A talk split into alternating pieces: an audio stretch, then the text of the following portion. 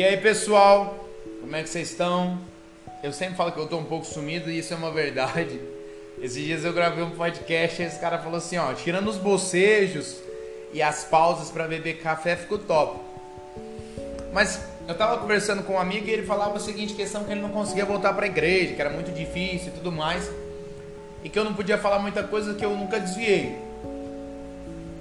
Mas existem duas questões.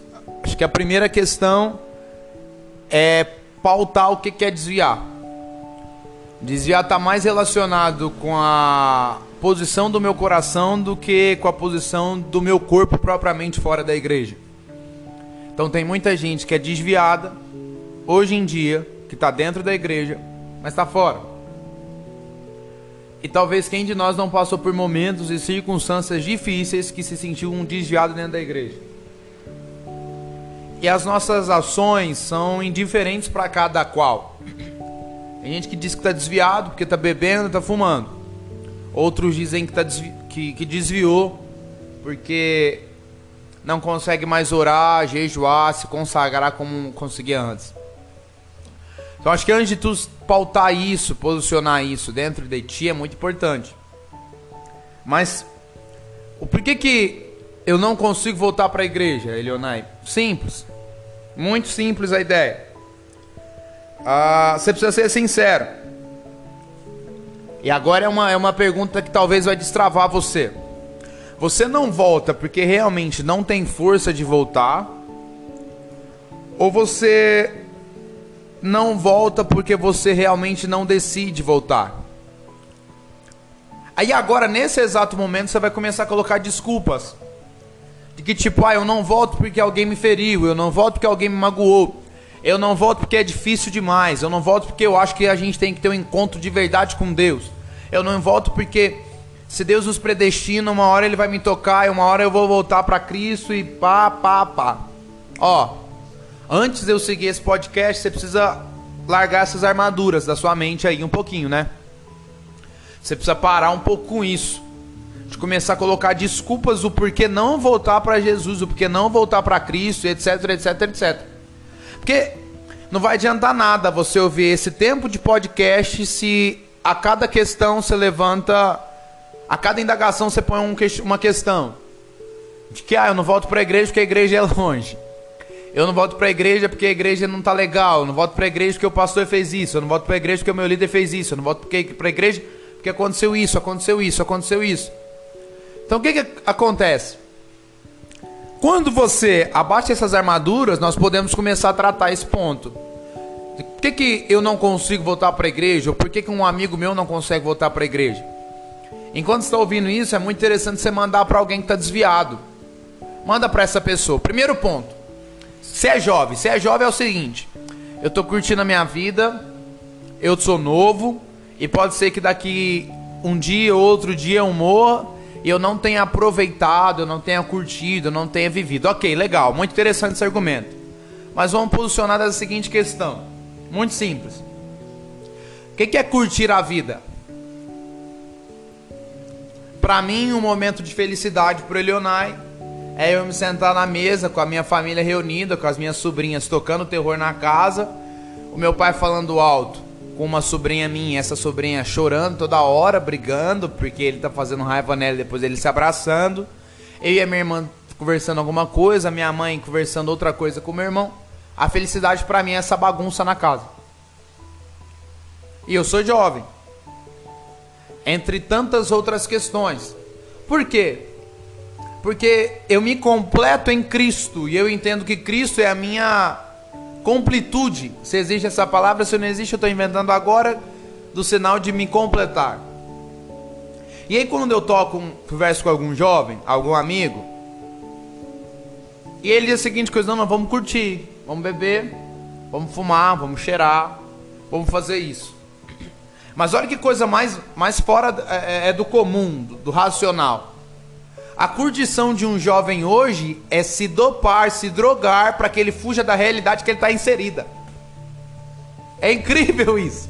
Então, por exemplo, algum amigo seu que fuma uma maconha, ele fuma porque ele quer entrar numa brisa, ele quer chapar, certo? Legal, bacana. Para ele é muito interessante isso. Mas qual que é o intuito de fugir de uma realidade? É realmente fugir de algo que é criado sobre ele. Então, a ideia de curtir é muito complicada, né?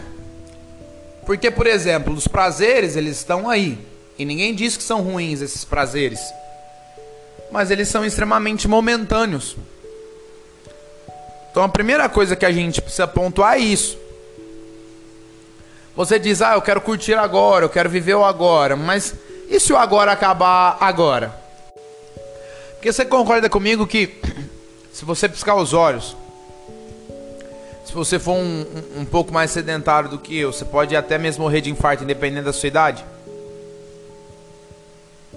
Então essa ideia do agora é ela é muito superficial. Então vamos para outro ponto. Por que, por que, que eu estou desviado? Por que, que eu parei de ir na igreja? Por que, que eu parei de congregar? Ah, porque eu me sinto impuro, não, eu não acho que eu mereço estar ali, eu acho que eu preciso mudar, eu acho que eu preciso melhorar para depois começar a congregar. Isso não passa de um narcisismo incubado, de uma ideia de que eu sou bom, eu posso, então eu mesmo tenho a capacidade de me melhorar, de de ser uma pessoa muito melhor sozinho, tá? Vou conseguir isso e vou voltar para a igreja. Ou seja, todas as vezes que eu coloco alguma desculpa, algum ponto, esse ponto ele cai muito rápido. Por que, que você não congrega mais? Por que, que você saiu da igreja? Pensa aí agora. Elionai, o pastor me feriu. O pastor me magoou. A igreja me feriu. Eu nunca mais volto. Eu falo, seja bem-vindo ao mundo. Porque o significado de amor é decepção. Se eu amo, eu posso me decepcionar, porque eu amei, eu gostei, eu, eu me entreguei. Concernente a uma relação de amizade, por aí vai. A decepção, ela vem junto com isso. E graças a Deus que nós sentimos, graças a Deus que nós temos coração para sentir uma decepção, não é mesmo? para que ou a gente não faça, ou em um momento, em alguma hora, a gente vai fazer também. Porque ninguém é perfeito. Então, é, essa ideia de que, nossa, uma vez, a gente. Eu já tinha lido muito essa frase, mas uma vez eu ouvi ela do púlpito de um rapaz pregando, dizendo que ele tinha se entristecido com a igreja, porque quando ele era do mundo, do mundo corporativo, existia muita gente passando para trás, existia muita gente assim. E quando ele foi para a igreja, ele achou que ia ser diferente e aí era igual ao mundo corporativo, mundo das empresas. Aí deu vontade de você virar pro cara e falar assim: Deixa eu te falar uma coisa, querido, queridão, deixa eu te perguntar um negócio. Muito simples. Você tá dentro da igreja com robô ou com seres humanos? É ou não é verdade isso daqui? Que se você tiver com um robô, aí eu entendo você entrar na igreja e achar que vai ser o céu perfeito. Mas se você tiver com pessoas, você precisa entender que todo mundo aqui é defeituoso.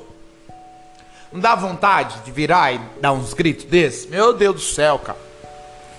Não, gente, porque não dá, cara. Não dá. Umas coisas que não tem cabimento. É um absurdo você ouvir uma coisa dessa. Tem aquela frase que a igreja é, é o lugar de gente imperfeita procurando a perfeição através de um Cristo que desceu do céu para uma terra imperfeita, mas essa imperfeição da terra não fez com que Cristo fosse imperfeito. Afinal, ele é perfeito em todos os aspectos. Você entende isso? Então essa, é, essas ideias de, de mágoas, de, do que a igreja te feriu, nós pedimos desculpas, igual muitos cantores fazem isso. Eu acho isso muito mimimi, sabe? Porque ao decorrer nós sempre fomos feridos. Eu lembro da primeira vez que eu preguei na minha vida. Três irmãos foram embora da igreja porque falaram que eu preguei. Eu tô falando sério. Três foram embora. A questão é como eu canalizei isso. Se tipo, nossa, foi complicado, ou tipo, ah, meu amigo, por que eu vou fazer, né? Deus me chamou e já era. Então, primeira, primeiro ponto, depois que você desce essas armaduras, fica muito mais tranquilo e suscetível que você volte, volte para a igreja. Volte a congregar, volte para Jesus. Mas existe algum ponto que talvez me impeça mais do que esse? Sim, o egoísmo. O orgulho de talvez ter perdido algo. Porque se um líder, se um pastor, se uma regente, se alguém que é influente na igreja desvia, ele é um dos mais difíceis para voltar para Cristo. E não está apenas relacionado ao tanto que ele conhece, está relacionado ao ponto de que ele não queira recomeçar de novo. E é por esse motivo que ele não volta. ele entender que ele, entre aspas, perdeu tudo e que para que ele tenha tudo de novo, ele não pode começar da onde ele parou. Ele precisa começar lá atrás, voltar, lutar, trabalhar e fazer. É muito simples. É claro que, que, existem ferimentos que precisam ser tratados, orados e, e, e, e serem trabalhados pessoalmente. Mas eu acho que esse ponto do egoísmo, de achar que ainda é bom, ainda tem, ainda pode, e só saiu da igreja e daqui a pouco volta, é a primeira coisa que talvez tenha que cair da sua mente. Que essa ideia, ah, eu volto a hora que eu quiser, não tem essa parada. Não tem, você precisa começar a reconhecer que você precisa de ajuda, você precisa começar a reconhecer que você tem que recomeçar do zero. Você precisa começar a reconhecer que realmente existem coisas para você fazer para que você volte para a igreja. Você só não voltou para a igreja até hoje, porque primeiro, todas as vezes você tem uma armadura e sempre uma desculpa. E quando essa desculpa não está relacionada, você viveu agora, daqui a pouco você volta para a igreja, está relacionado de que você não consegue voltar porque é muito difícil, papapá.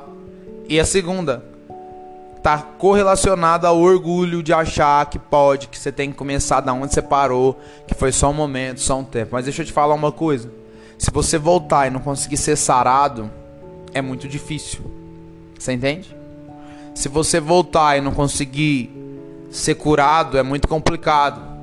Então volte. Passe por um processo. Fica lá atrás no banco, senta lá com os irmãos dos jovens. Vai, vai para onde? Com as irmãs? Fica lá. Mas entenda uma coisa: é uma decisão sua, é um posicionamento seu. Não tem como ninguém pegar no seu colo. Tem, né? Tem muito crente que faz isso. Passa na porta, bate na porta, coloca dentro do carro, vamos para a igreja, vamos, vamos, vamos para a igreja. E é muito legal isso, cara. Isso é muito legal. Eu já fiz muito isso. Eu já tive muitas pessoas que fizeram. Ele não vai dar certo? Nem sempre. Porque está relacionado à posição e à decisão do coração de cada um. Você pode passar 15 vezes. Pode passar um mês na casa de alguém. Se esse alguém não se posicionar para voltar, é muito difícil. Aí fala assim: ele precisa ter um encontro. Ele só tem um encontro quando ele decide ter um encontro, quando o coração dele se abre para ter esse encontro. E por que, que às vezes Fulano não voltou até hoje? Fulano tá aí há anos luz fora da igreja e ele ainda não volta e a vida dele tá dando certo. Ok, muito, muito, muito bacana, muito beleza. Mas chega no fulano e diz a seguinte coisa: esse todo o tempo que você viveu fora da igreja, você preferia ter vivido fora ou dentro da igreja? Ele vai falar dentro. Aí eu te pergunto, se é tão ruim tá dentro da igreja, por que, que todo mundo que tá lá fora quer voltar para a igreja? E quando a gente fala de igreja, a gente fala de Cristo, tá? De voltar para Jesus, de voltar a ter uma intimidade, voltar a ter um coração atrelado a Cristo.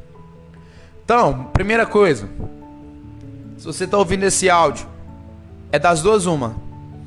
Ou você é algum amigo meu em comum que está ouvindo, ou a segunda é que esse esse alguém mandou para você porque você está desviado, você precisa voltar para Jesus. E se esse cara, essa moça te mandou esse áudio, te mandou esse podcast, é porque você é uma pessoa importante. É porque você é uma pessoa que realmente faz diferença na vida dele, na vida dela e que você precisa realmente voltar. E aí, brother e broda, você precisa parar com isso, se posicionar e entender que aquilo que Cristo tem para você é muito maior do que aquilo que você está vivendo. Festas, baladas, bebidas, drogas, mulheres, homens, prostituição, pares e não sei o que, nada, nada, nada, nada se compara e jamais se comparará a presença do Espírito Santo quando ele desce na nossa vida. Quando nós sentimos o Espírito Santo de perto, quando nós tocamos no Espírito Santo, quando nós encontramos o Espírito, aí sim, aí sim, aí sim, eu digo, não tem nada que se compara, nada se compara, nada, nada se compara. Meu nome é Leonardo Almeida. Que Deus te abençoe, te honre e te prospere. Tá na hora de voltar para casa do Pai, tá bom? Não, você vai fazer uma oração comigo? Vou agora. Aonde você está, coloque a mão no seu coração. Você vai repetir essas palavras. Pai, eu oro a Ti com muita sinceridade no coração. Porque eu sei que eu falhei, sei que caí, sei que tropecei. Mas eu sei que a sua mão, os seus braços, sempre estarão dispostos para me encontrar. Então hoje, nessa hora, nesse momento, eu retorno para os teus braços. Eu retorno para ti. E que pelo nome de Jesus me toque agora em lágrimas, em um renovo no meu coração, mas que isso me marque, que essa oração me marque como fogo. Em nome de Jesus, amém.